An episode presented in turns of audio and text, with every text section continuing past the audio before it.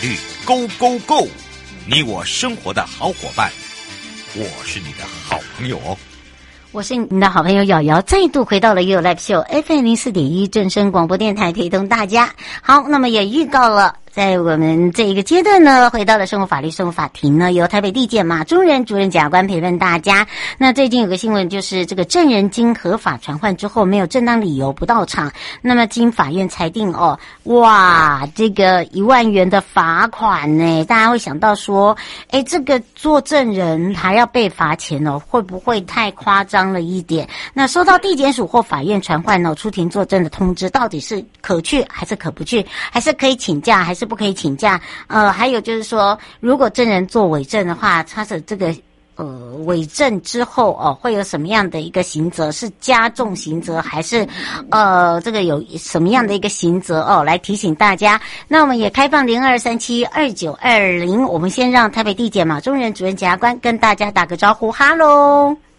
Hello，瑶瑶好，各位亲爱的听众朋友，大家午安。是，当然我们说到了哦，这个好像啊，这个证人呐、啊，我我如果要这个当证人，对不对？可是我又有事情，到底可不可以请假？或者是说我当了证人，我干嘛还要被罚钱啊？因为我没有到场。是，哇，很惨呢。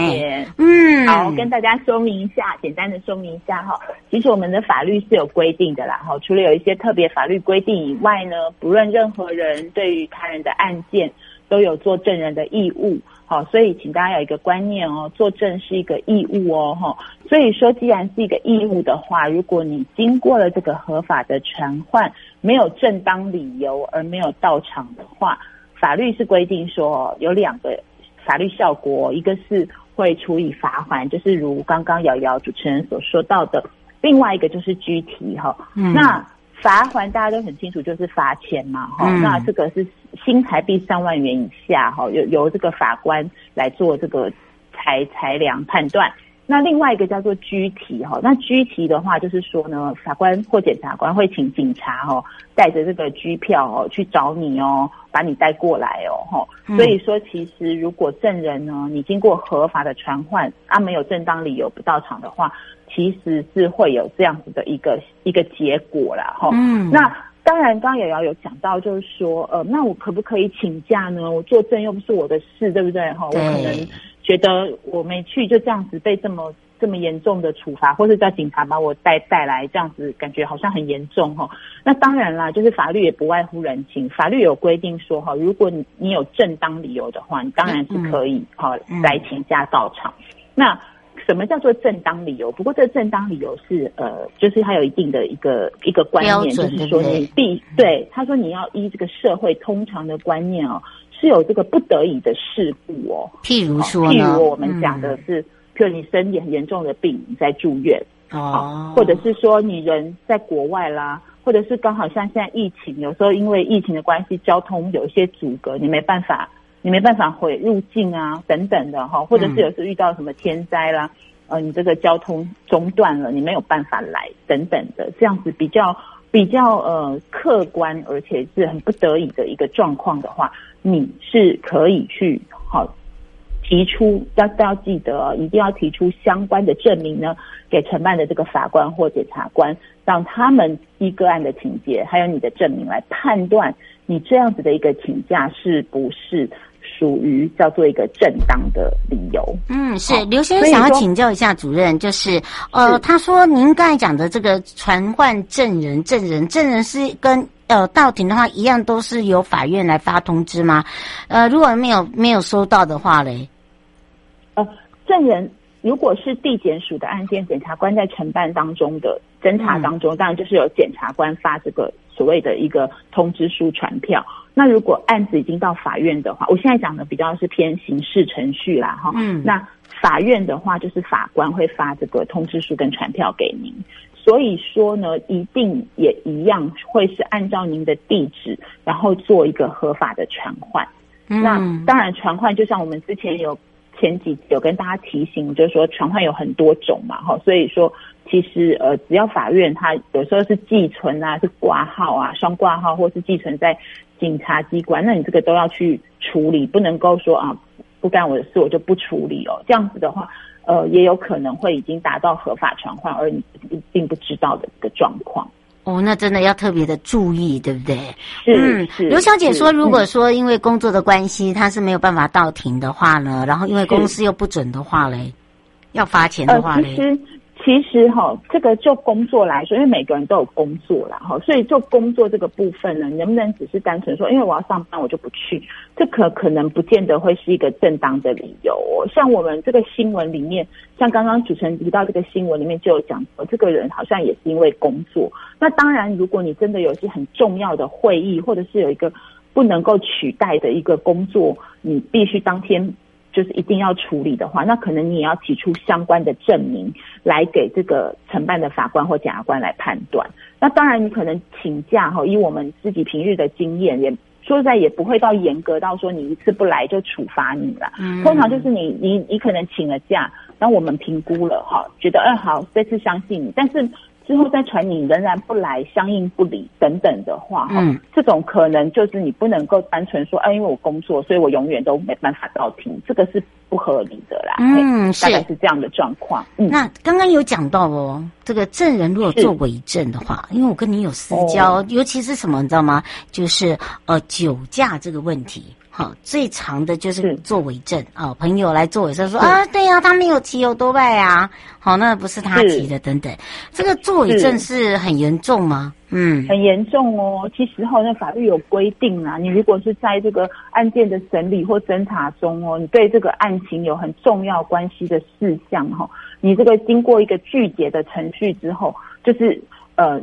就是还做这个虚伪的陈述的话，您知道最重是处七年以下有期徒刑的，七年是很重的哦。而且因为七年这么重的刑度之后，就算法官判你六个月以下，你都不可以一颗罚金哦。所以说伪证罪其实是还蛮重的。那当然它有一些要件啊，哈。嗯。首先呢，就是说，呃，你要经过一个具结程序。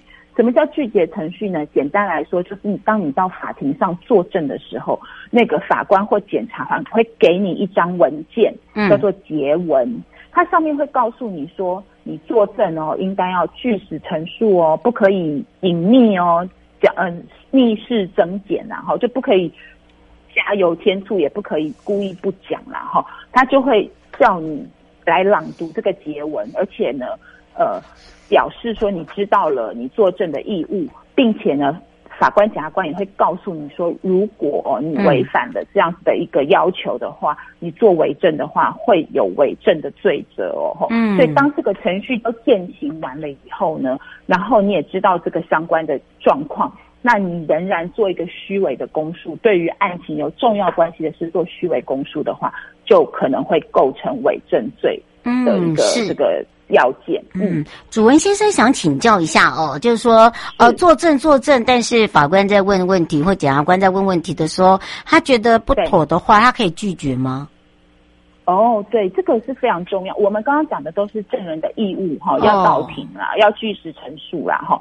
但是呢，其实呢，法律也也是顾及人性的，在某一些状况的下面呢，因为像我们举个例子哈，譬如说。呃，法律有规定，对于你的这个配偶啦、直系血亲啦，或三亲等内的旁系血亲啊、姻二亲等内的姻亲啊，或是家长家属、法定代理人等等这些跟你有密切关系的人，好，你还要让你去据实陈述。如果说你讲的话可能对他不利，可能对你是很很为难的，对不对？嗯，那这样子的话呢，你是可以拒绝的。你可以说啊。我要拒绝作证，因为这个是对我很为难。他们有跟我有这样密切的关系，好，当然这个是法律规定。是。那另外一种就是呢，讲了真话以后，如果我现在是证人，我讲了真话以后，可能会让我自己，或是让我刚刚我讲的这些很密切关系的这些亲人也好了，或是法定代理人也好，遭受到这个刑事诉追或处罚的话，譬如我现在讲真话，我讲完真话以后，可能我就要被列为被告了。那我个人觉得，这个对我有一定的利害关系，或对我很亲近，刚刚这些亲戚关系的人有密有利害关系的话，我也可以说，呃，就这个问题我拒绝回答。不过呢，重点还是你要把你拒绝回答的理由告诉法官跟检察官，由他们来判断是不是合理。如果说在他们的诉讼指挥上认为这合理的话，他们会允许你不用回答。但是这个是你可以拒绝，但也有就是我我虽然我跟他有亲戚关系，虽然这个被告跟我是配偶，哈，或者是怎么样的状况，但是我还是愿意为他作证的话，那你还是可以作证，好，那只是如果一旦你要讲出来的话，好，作证的话。你就一定要据实陈述，不然很有可能就会有伪证的罪责。嗯，大概是这样子。是，嗯、最后有没有特别提醒大家的地方？哦，好，最后一点时间我提醒大家啦，就是大家可能觉得当证人啊很辛苦啊，还要作证啊，为别人的事情来作证。但是其实哈，大家不要忘记，如果您真的有一天有这个呃机会到法庭去作证的话，也不要忘记可以申请证人旅费哦，哈。这个其实证人，因为你花了时间、精神哈，还有包包含交通费，到法庭来作证或地检署来作证的话，是可以申请日费和旅费的。那当然，这个详细的内容还有金额的话呢，就请大家可以向各法院或地检署的这个网站查询，或者是打到为民服务中心来询问。嗯，这也是证人的一个权利，对不对？是日证跟。车马费哦，所谓的这个交通费哦，哈，它是两个不同的哦。你看，我们都把好康的告诉你，好，所以呢，不用担心说，你看我要花时间，要花自己的钱来，好，没有没有没有没有，有日费跟车马费哈，所以呢，可以到我们的网站来去做搜寻。我因为时间关系，也非常谢谢台北地检马中原主任检察官陪伴我们大家，我们就下次空中见喽。好，谢谢大家，谢谢瑶瑶，拜拜，嗯，拜拜。各位亲爱的朋友，离开的时候别忘了您随身携带的物品。台湾台北地方法院检察署关心您。